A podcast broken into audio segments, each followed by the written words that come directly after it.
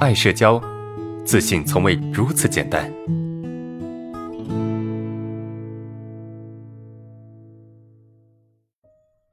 第四个问题，去菜市场买菜，没有找到自己想买的菜，然后一直呃选，感觉紧张，感觉别人在看自己啊，我就过度关注别人做什么事情，感觉别人看自己，有些不敢表达出来。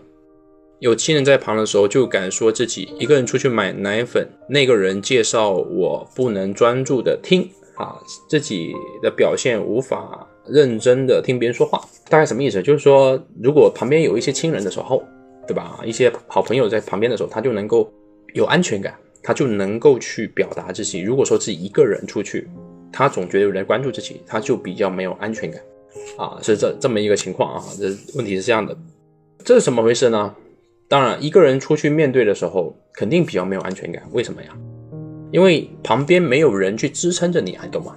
有时候我们单我们有社恐人，其实很害怕单独去做一些，很害怕单独去做一些事情啊，很害怕单独去去面对外面的这个这个世界。为什么？因为如果说他应对不了一件事情，他没有办法可以退，对吧？没有人在他后面去支持着他，没有人在他后面去啊去看着他，对吧？所以。就会觉得没有安全感。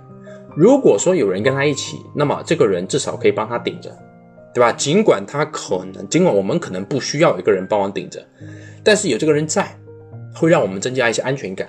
因为在我们内心里面，我觉得我后面有个人，是不是这个意思？是吧？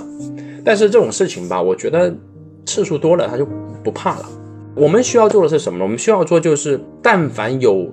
锻炼自己的机会的时候，我们能够自己去应对，就尽可能让自己去应对，对吧？我高三的时候不是有社交恐惧嘛，然后我跟我的这个好朋友说，哎，说我特别害怕去买东西，就我出门哈，我我我当时在学校里面住着啊，寄宿在学校，然后如果需要去买一些东西，我都非常的害怕啊，每一次都要拉着拉着我的这几个同同学啊，我这朋友嘛，几个朋友一起去。啊，他们都知道我特别害怕去一个人去买东西，但是后面我意识到了，我不能老是这样，对吧？不能老是有个人拉着拉着一个人，大男人的十十七八岁的一个人，还天天拉着一个人一起去买东西，买个东西都很怕。后来我就跟他们说：“你你不要跟我去了，我一个人去。你们如果需要买什么东西，你们都告诉我，我帮你们买。”他说：“哇，厉害了啊！你不是不敢去吗？现在怎么还还帮我们买呢？”我说：“没办法，我得去锻炼自己。你看哈。”从我不敢去，我必须拉着一个人，对吧？我产生了一个思想转变。为什么？因为我觉得我应该有更多的机会去锻炼自己。所以我对我的朋友说，对我当时非常好的朋友啊，一个是我兄弟，一个是我非常要好的朋友。他们两个经常不是被我拉着一起去去干嘛的，不管去网吧也好，去大半夜去去哪里玩也好，都是一起的。后来呢？但凡去买东西，去做一些我害怕的事情，我都尽可能让自己去做，而且他们有需要，我会去帮助他们。哎，这就是一个不断的挑战自己的一个过程，对不对？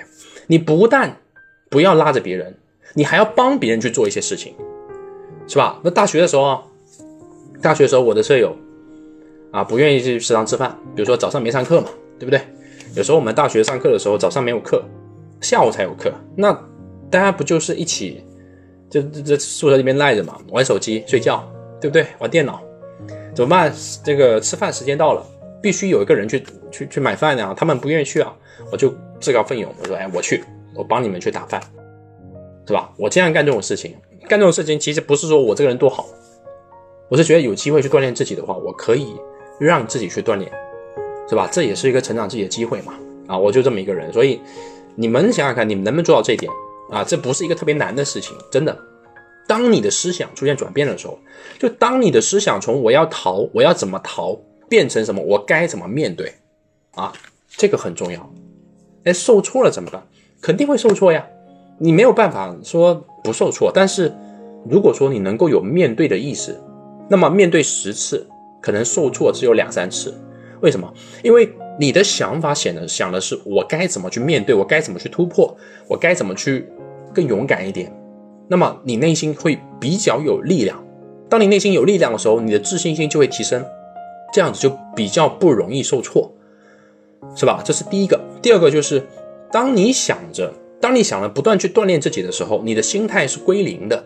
我经常跟同学说，我们一定要有一种归零的心态。我们现在有社交恐惧嘛，就把自己当成一个完全不懂得社交的人。我们从零开始去练习怎么跟别人交往，对吧？怎么跟别人聊天？所以有一个归零的心态。